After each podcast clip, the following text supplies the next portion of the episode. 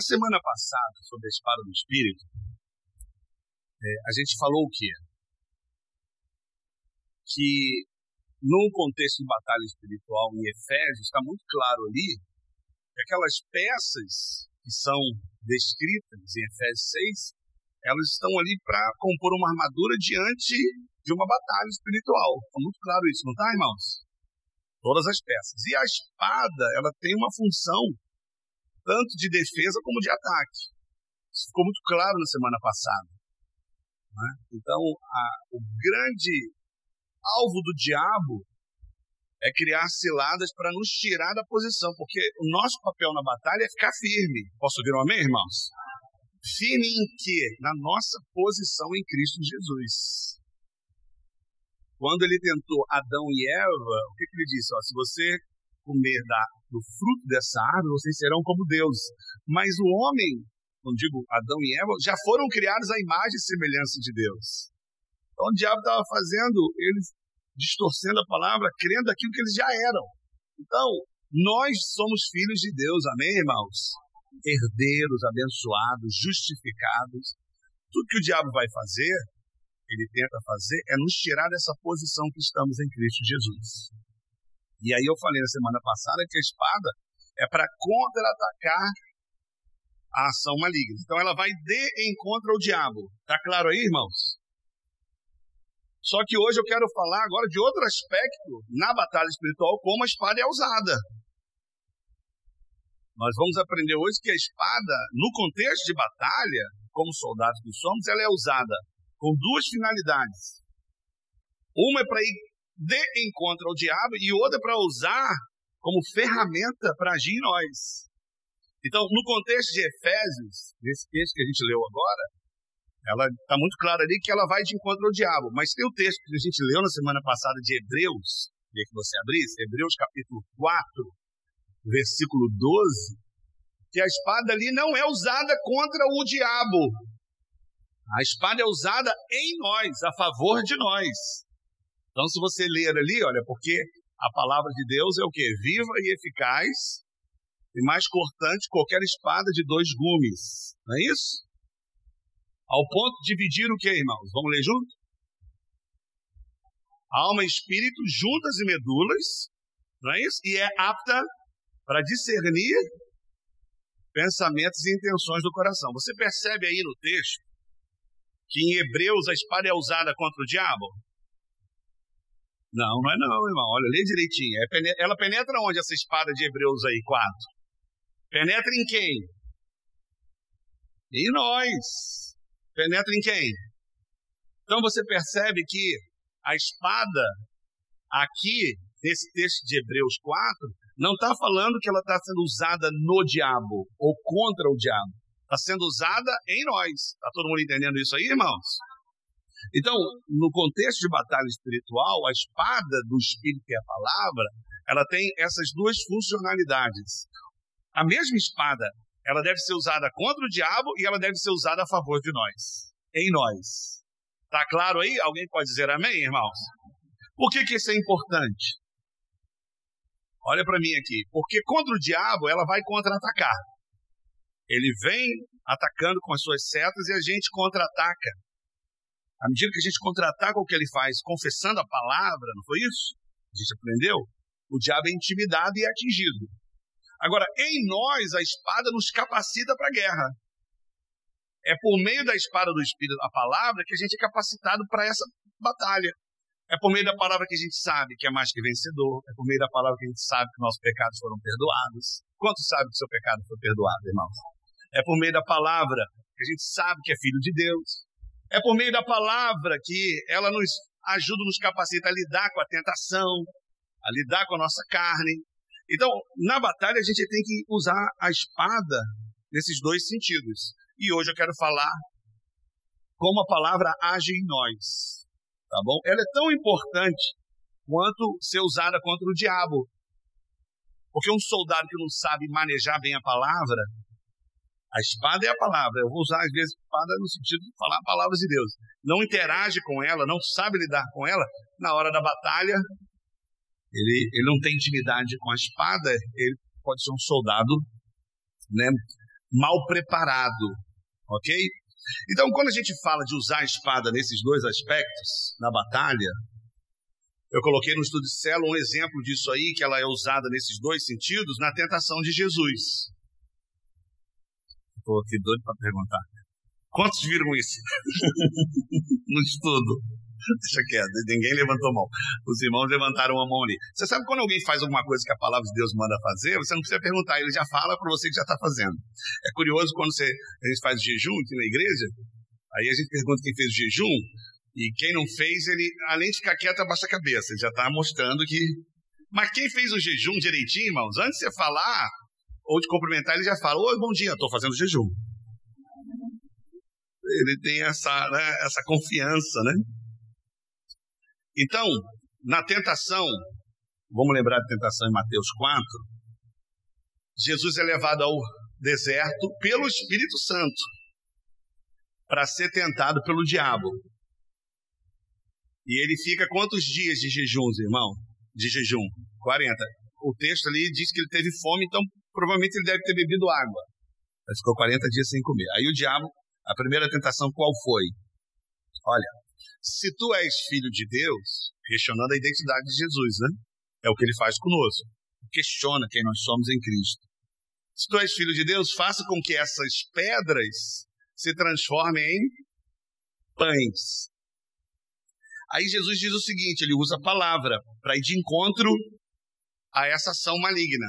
O que, que ele diz? Não só de pão viverá o homem, mas de toda palavra que sai da boca de Deus. Quando Jesus ele declara a palavra, ele usa nesses dois sentidos que a espada tem, tem que ser usada. Ele usa para ir de encontro, que é uma diferença quando você vai ao encontro e de encontro. Quando você colide um carro com o outro, você foi de encontro ao outro carro. Quando você vai é, encontrar com a sua amada, ah, agora você diz, ah, quando você vai encontrar com o seu amado,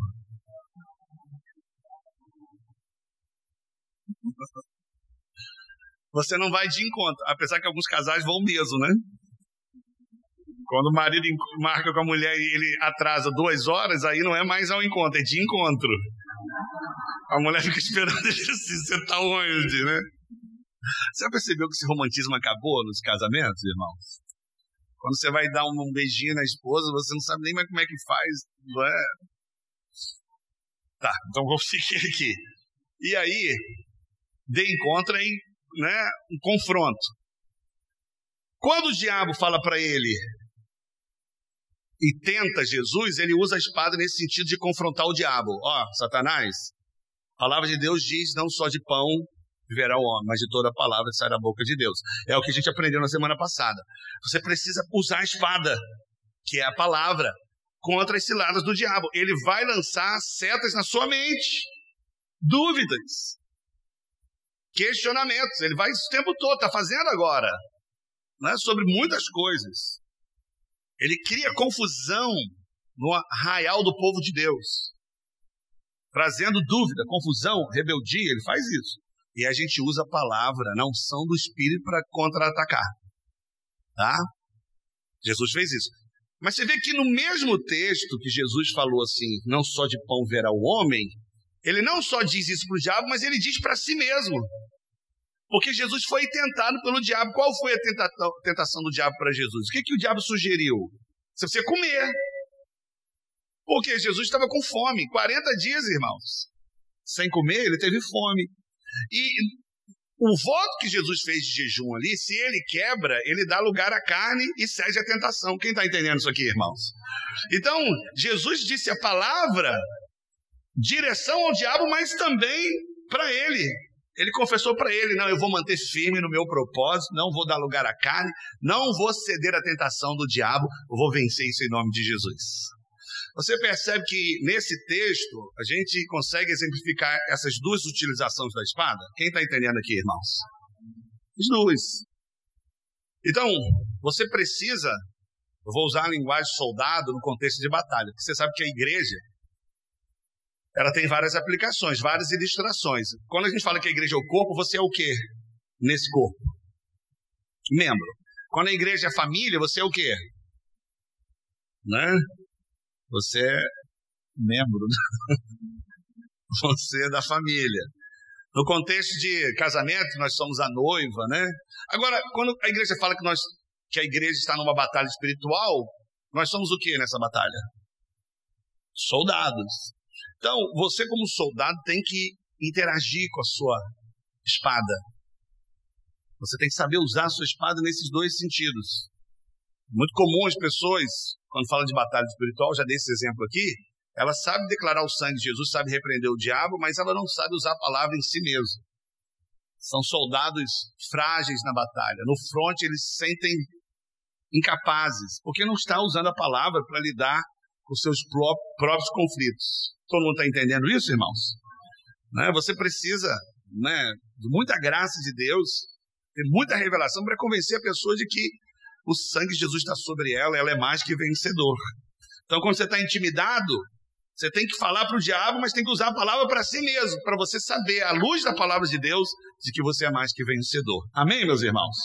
Então, é isso que eu vou falar hoje. Vamos, vamos falar agora como essa palavra age em nós, para nos preparar ainda mais para a batalha. Quem está entendendo, diga eu estou entendendo. Tá? Então, eu coloquei aqui no estudo de célula, se você observar aí, pega aí, se você tem, né? O estudo de célula, tá? Ninguém tem, não? Pega aí no seu celular, se você tem. Eu queria que você fizesse exercício. Vamos tentar fazer isso, né? Mais vezes. Eu coloquei aqui como a espada do Espírito age em nós. Eu coloquei quatro pontos aqui. Então, ela precisa agir em nós. Primeira coisa aqui que eu coloquei é que ela tem poder de revelar, tá bom? O que está no nosso coração. A primeira coisa que a palavra de Deus, que é a espada do Espírito, faz em nós é revelar o que está no nosso coração. Por que, que a palavra de Deus tem poder de revelar o que está no nosso coração? Porque sozinho a gente não sabe. Eu estou falando enquanto crentes. Às vezes a gente faz coisas que a gente não imaginava que faria. Às vezes a gente diz algo, às vezes pensa algo que a gente não sabe, porque Jesus disse que os mais pensamentos, os maus pensamentos, ah, o adultério, a rebeldia, as blasfêmias, o homicídio, tudo vem da onde? Do coração. Então tem muita coisa que a gente não sabe que está no nosso coração, a não ser que a gente tenha um relacionamento com a palavra de Deus. Então, o que que o texto de Hebreus 4 a gente aqui leu? Que a palavra de Deus é apta para discernir os pensamentos e intenções do coração. Então, é só a palavra de Deus que traz à tona o que realmente está no nosso coração. Sozinho a gente não consegue perceber o que está lá. Não conseguimos. Eu coloquei no estudo de célula, estou falando, coloquei no estudo, que está tudo ali. De que a gente não tem dificuldade de reconhecer os erros dos outros. A gente tem dificuldade de reconhecer o nosso. Aí eu usei o texto lá de Mateus 7, o verso 3 a 5. Você conhece esse texto?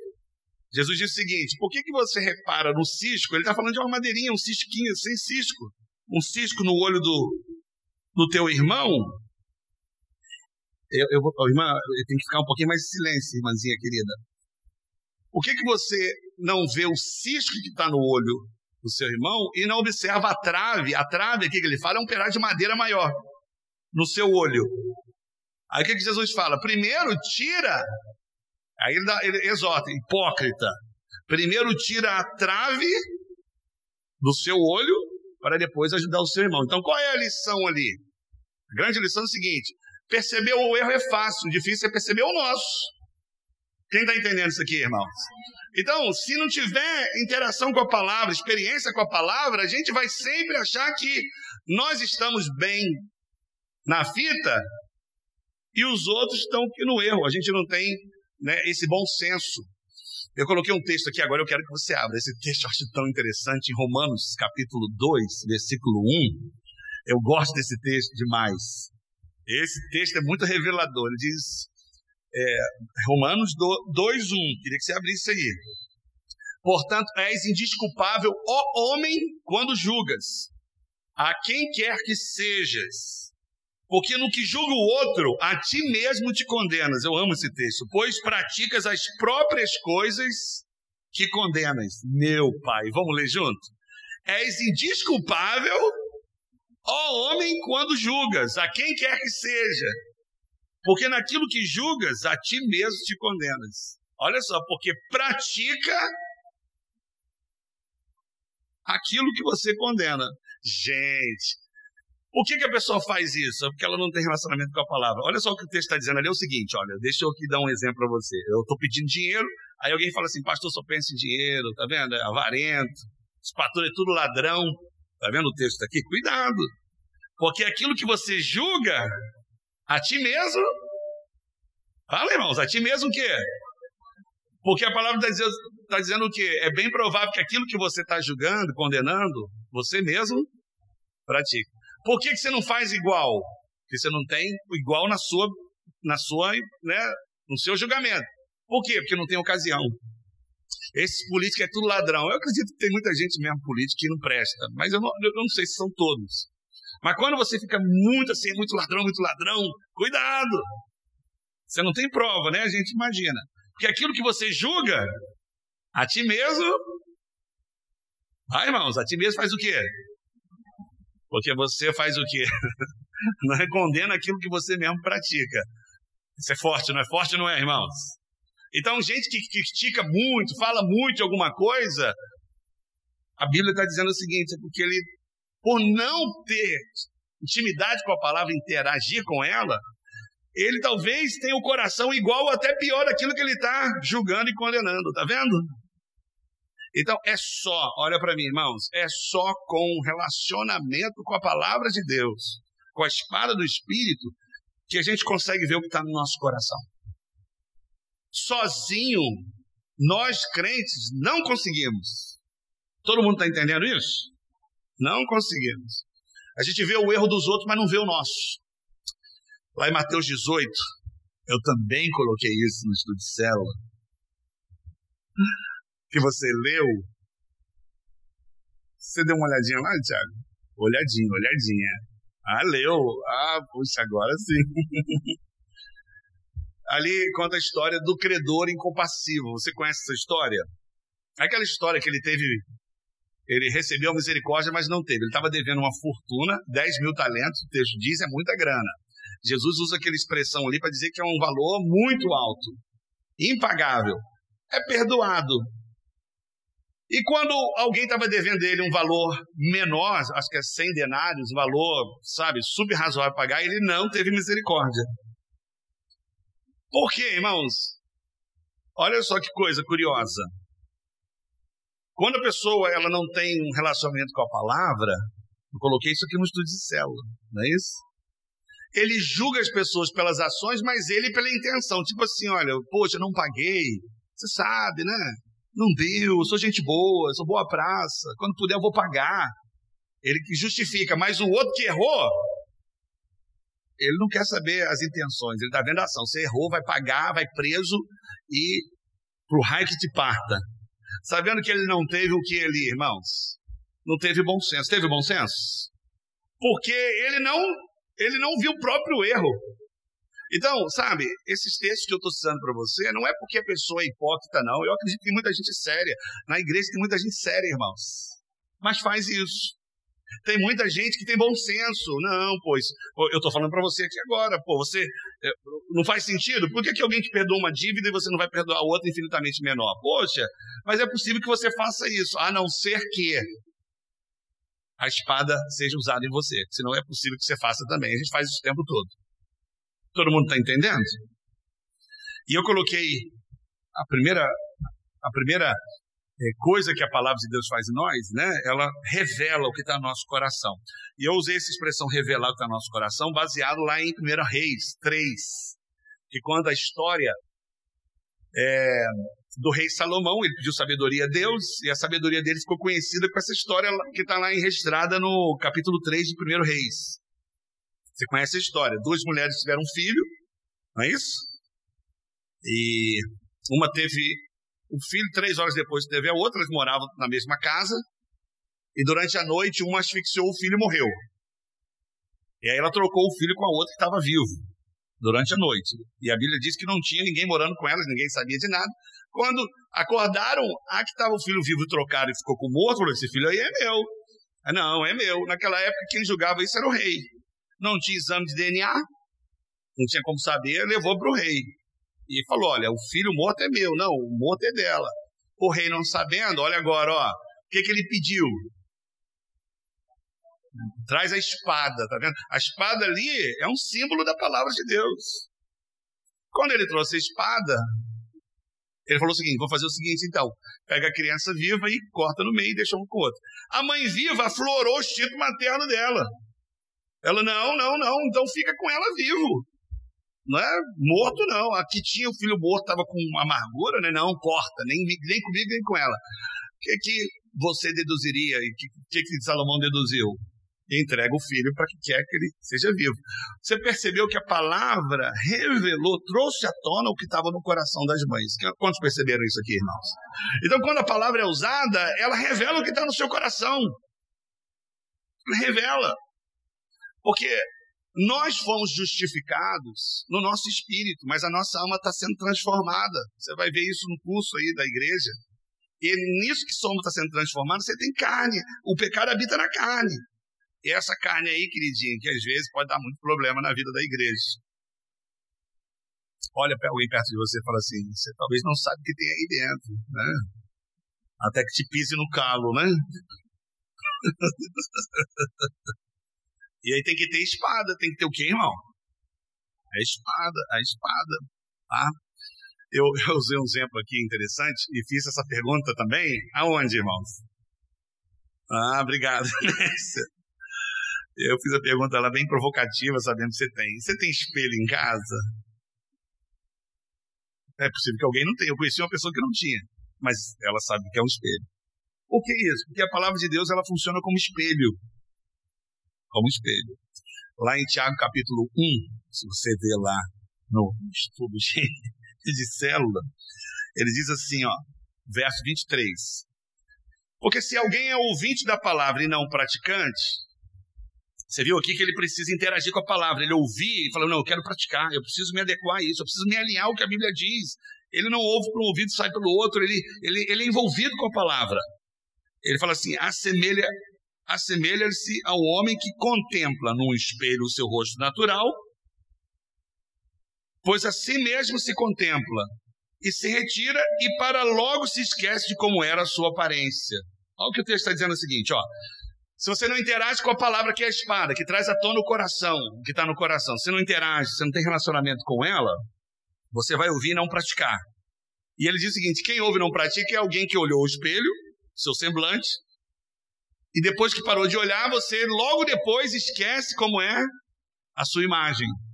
Para nós hoje é difícil entender isso, porque todo mundo tem espelho em casa, mas na época que foi escrito a Bíblia, a grande maioria das pessoas, só gente muito rica que tinha espelho em casa e não era nem igual ao nosso. Era de bronze, ele era, ele era trabalhado batido, né, e, e, e né, alisado, sei lá como é que eles faziam, que funcionava como espelho. O máximo que as pessoas comuns tinham de conhecer o semblante delas era quando olhavam num rio ou num lago. Só que nem todo mundo tinha lago perto de casa. Então as pessoas no tempo bíblico não tinham a compreensão exata do seu semblante como a gente tem hoje. Já viu quando alguém faz alguma coisa que tem nada a ver, o que, que a gente fala? Obrigado, irmão. Você não tem espelho em casa, não? Não é isso? Porque o espelho revela mesmo, não tem jeito. Um dia desse eu estava em casa, irmãos, e tem um espelho lá que ele, ele, ele tem ele tem um processo mágico que ele faz você ficar mais forte. Aí eu passei no espelho assim e falei, gente, caramba, milagre. Na pandemia eu tô ficando mais forte. Aí, esse é o espelho mágico. Quando eu fui pro espelho de verdade, eu não consegui ficar nem 30 segundos. Eu falei, pelo amor de Deus, o que, que é isso? então você vê que a, a, a Bíblia está falando aí que, que a, esse texto está dizendo que a palavra de Deus funciona como esse espelho. Quando você tem relacionamento com a palavra, diariamente ela vai mostrando para você o que está na sua alma. Quem está entendendo isso, irmãos? Se você não tem relacionamento, você esquece quem você é de fato e o que está em você. Você não percebe como é a sua condição espiritual naquele momento. Eu não estou falando só para coisa ruim, não, até para coisa boa. É pela Bíblia que a gente sabe que a gente é abençoado, que a gente é justificado, que a gente tem favor de Deus. Mas ela também mostra áreas da nossa vida escuras. Áreas que estão no pecado. E aí vai o grande aqui, né? Paradoxo. Pastor, eu não estou na graça, eu estou no pecado. Esse é um problema. A Bíblia diz em Tiago 1,22, esse texto eu, eu decorei ele muito cedo. Queria que você pegasse aí. Eu decorei esse texto já há tempo, irmãos. Tiago, pega aí. Capítulo 1, verso 22. Eu queria que você sublinhasse. Esse texto aqui foi um daqueles que eu gravei rápido. Não sejam somente ouvintes, mas praticantes da palavra, enganando-vos a vós mesmos. Então, quem ouve não interage com a palavra, não procura, sabe, mudar, se posicionar, ele está se enganando. Então, quando você olha para o espelho, irmão, seja sincero.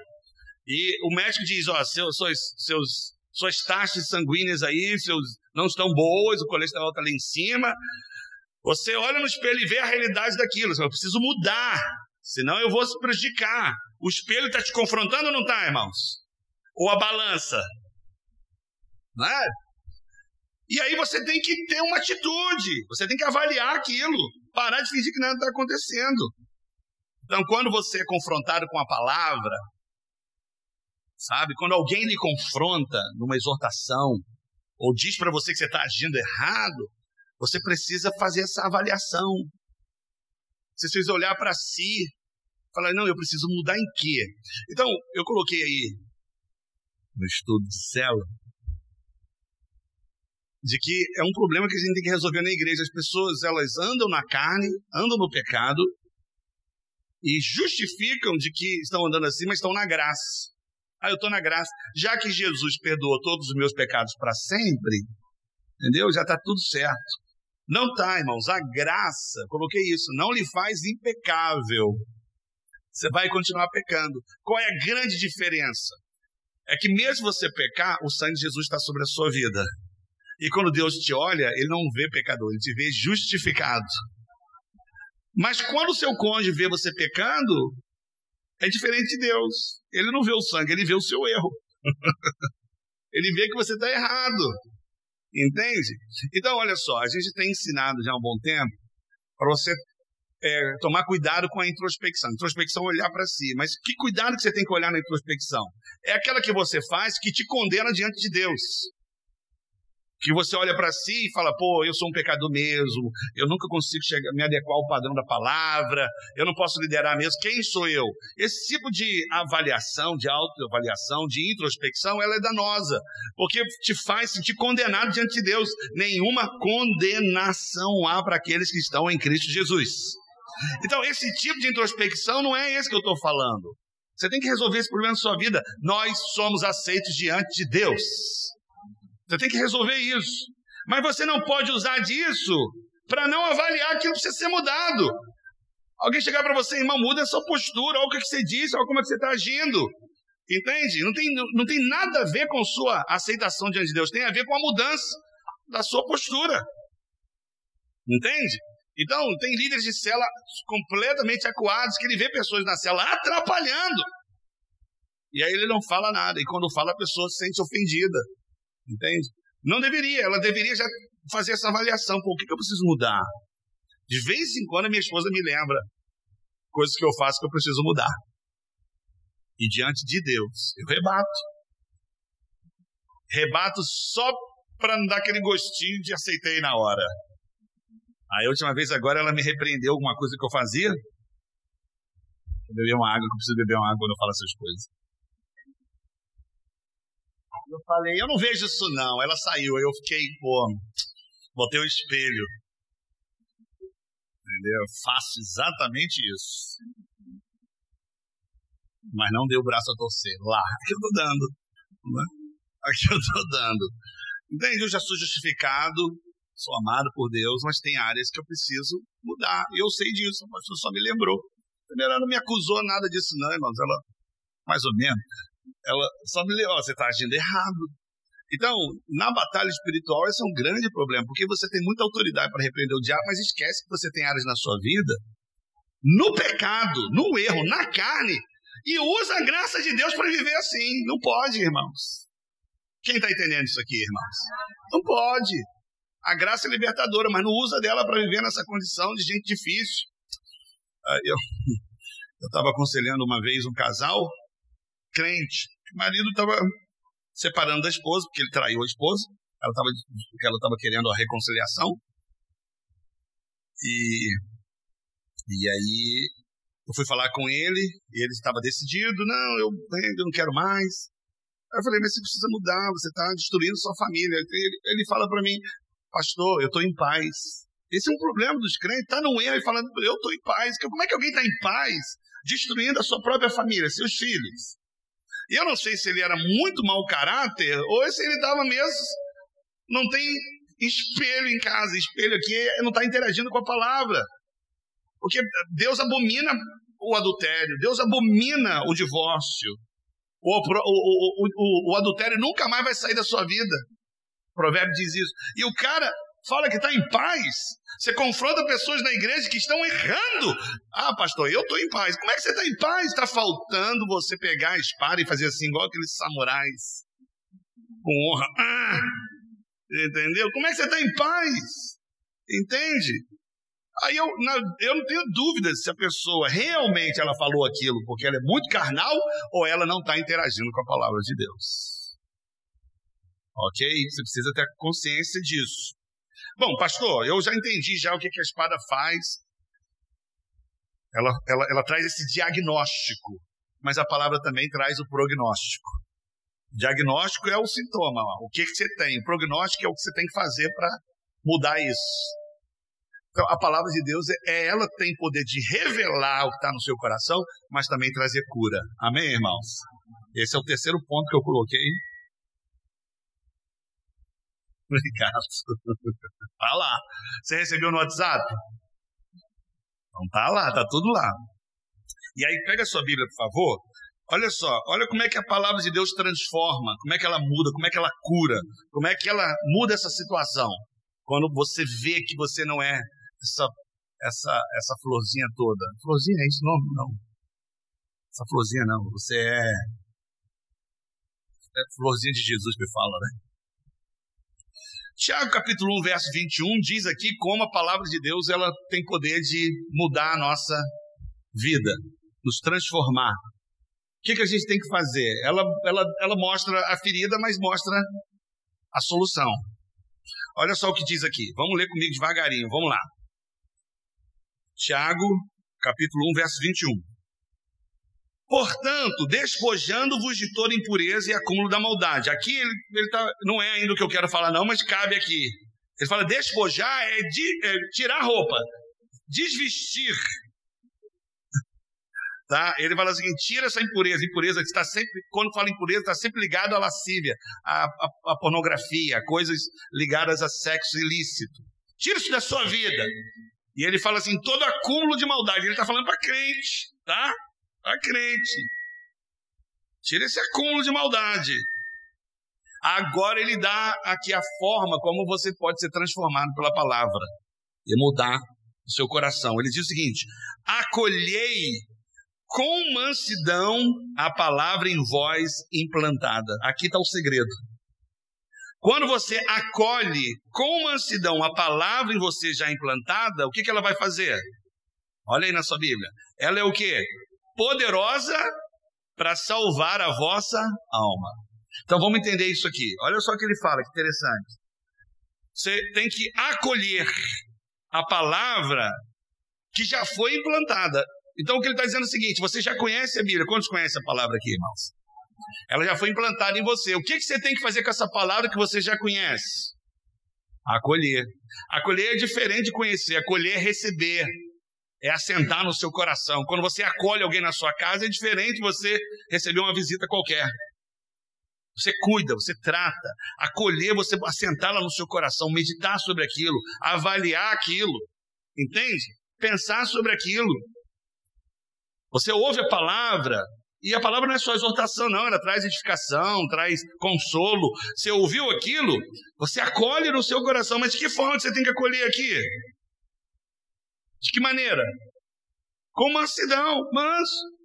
Igual o pastor falando comigo, você está agindo nisso aqui, eu, que, ah, eu não estou manso para receber, entendeu? Estou agitado, estou me sentindo aqui é, em águas agitadas. Mansidão você recebe, irmão, recebe no seu coração, não, não, não feche o seu coração.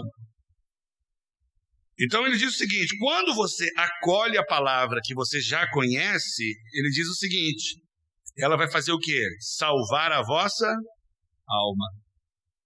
Somente quando você considera a palavra de Deus mesmo, medita, interage com ela, medita sobre aquilo, você está colhendo ela, ela vai.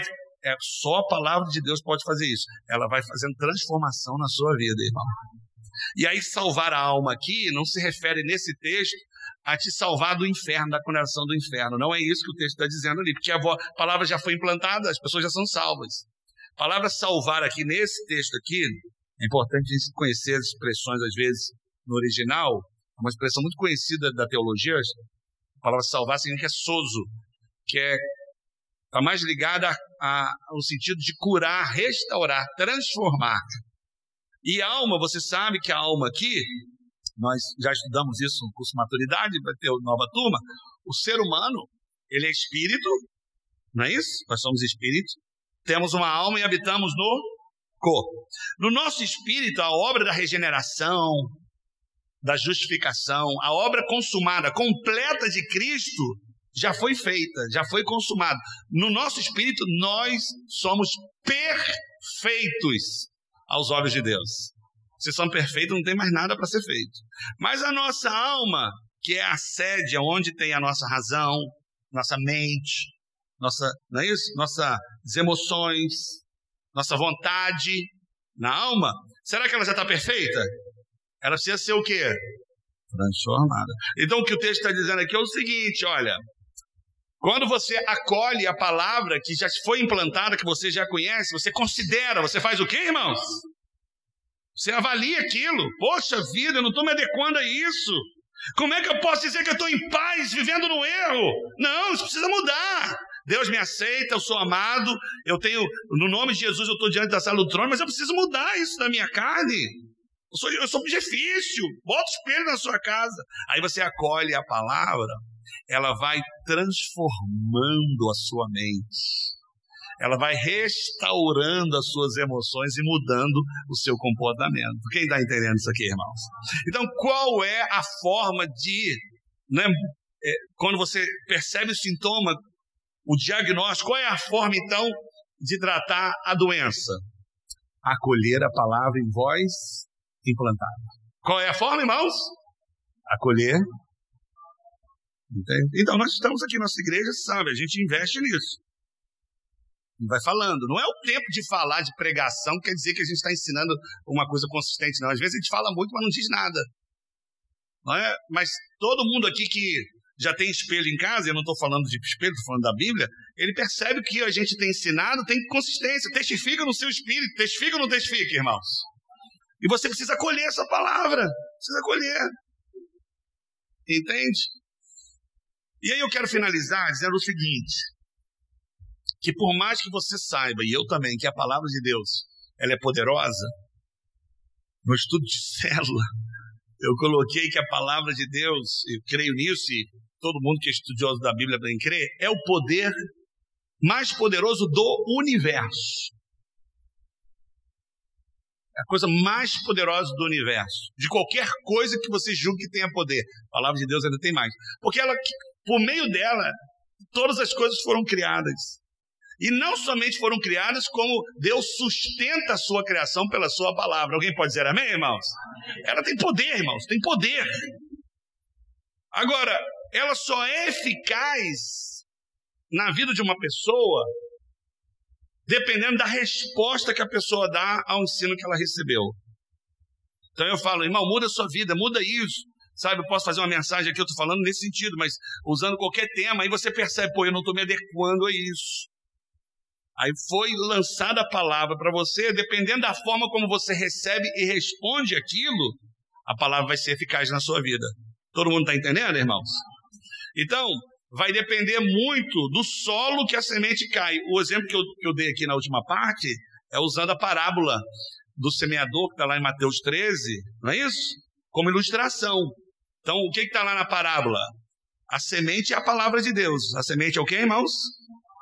E ela cai em solos diferentes. Solos ali aponta para quê? Eu queria ouvir a sua voz. Aponta para quê? Para o nosso coração. Tá vendo? Aí você percebe o seguinte: que ela não frutificou da mesma maneira, mesmo sendo a palavra de Deus, poderosa, mas ela frutificou diferente, porque dependendo no solo que cair, ela vai frutificar ou às vezes não vai frutificar nada. Então lá na parábola, a primeira semente caiu o quê? É, é não terra batida, né? No caminho. Aí o que aconteceu? O diabo veio e tomou. Não é isso? É possível que o diabo tome a palavra. Quando não tem revelação né, no, no, no espírito, você só tem uma informação sobre aquilo, mas não mudou, não, não revelou nada no seu coração. Tem pessoas anos na igreja que estão no erro e, e usa a religião ainda para afirmar a sua posição. E hoje em dia isso é um problema, porque ela está no erro e fala que está na graça. Aí deixa o novo convertido mais assustado ainda. Fala, pô, mas que graça é essa? Que o cara tem três mulheres e fala que está na graça, entendeu? Gente rebelde fala que está em paz. Né? E aí, veja, a outra semente caiu aonde? Num solo de pedras. Ele começou a crescer, mas não tinha raiz. Aí veio o sol. Sol ali aponta para as dificuldades da vida, sol vem para todo mundo. Como não tinha raiz, secou. A semente é a mesma. Outra caiu entre os espinhos, cresceu. Não é? Tinha raiz. Mas os espinhos fizeram o quê? sufocaram. E Jesus ele explica isso tudo. Ele diz que o sufocar ali que a pessoa se deixou levar pelo mundo, as seduções do mundo, né? Ela foi influenciada pelo mundo. E aí a semente caiu em terra fértil. Alguém pode dizer amém, irmãos? Aquela que acolhe a palavra, mas até na terra fértil frutificou diferente. Uma frutificou 30, outra 60 e outra 100 por um. O que é 100 por um? Vamos imaginar, você botou uma sementinha de laranja, deu 30 laranja. A mesma Outra terra, você bota a mesma semente, deu 60 laranjas, e outra deu 100 laranjas. Você percebe que até na terra fértil, frutificação é diferente. Tudo porque o solo não é apropriado. Então eu quero desafiar, te exortar, irmão, nessa batalha, que o solo do seu coração seja apropriado, irmão. Para você acolher com mansidão a palavra que já foi implantada no seu coração. Posso ouvir um amém, meus irmãos? Eu vou terminar essa mensagem usando o texto lá de Colossenses. Queria que você lesse a primeira parte. Eu quero desafiar você a fazer essa semana. O texto diz assim, Colossenses 3,16: Habite ricamente em vós a palavra de Cristo. Então, o que, que ela tem que fazer no seu coração? Mas qual a intensidade disso? Ricamente. Então, irmãos, eu quero te desafiar a ser um bom soldado nessa batalha. Quantos aqui querem ser bons soldados na batalha? O bom soldado é aquele que sabe repreender o diabo e mandar ele embora no sangue de Jesus, mas ele também tem ciência de que a espada tem que ser usada nele mesmo. Tá? Vamos, vamos citar o texto aqui, não, não botei isso no estudo de mas vamos citar o texto de Hebreus para ver o que ela faz. A espada ela é viva e eficaz, não é isso? A palavra de Deus é viva e eficaz, e mais cortante qualquer espada de dois gumes, não é isso? E ela, ao ponto de dividir alma. Então, a palavra mostra o que é da alma e o que é do espírito. É a palavra, a gente não sabe, mas a palavra revela. Ela vai aonde a ciência não vai. Ela faz a divisão de juntas e medulas. Ciência não vai aonde tem essa divisão. Essas são, essas são partes físicas do corpo. Então a palavra de Deus tem poder de trazer transformação. Você crê nisso, irmão? E foi a terceira parte que eu usei nessa mensagem. Ela é apta para discernir os pensamentos e intenções do coração. Talvez você nem saiba. Mas se você interagir com a palavra, com a espada, ela vai revelar o que está no seu coração. Não é para acusar, é para você mudar em nome de Jesus.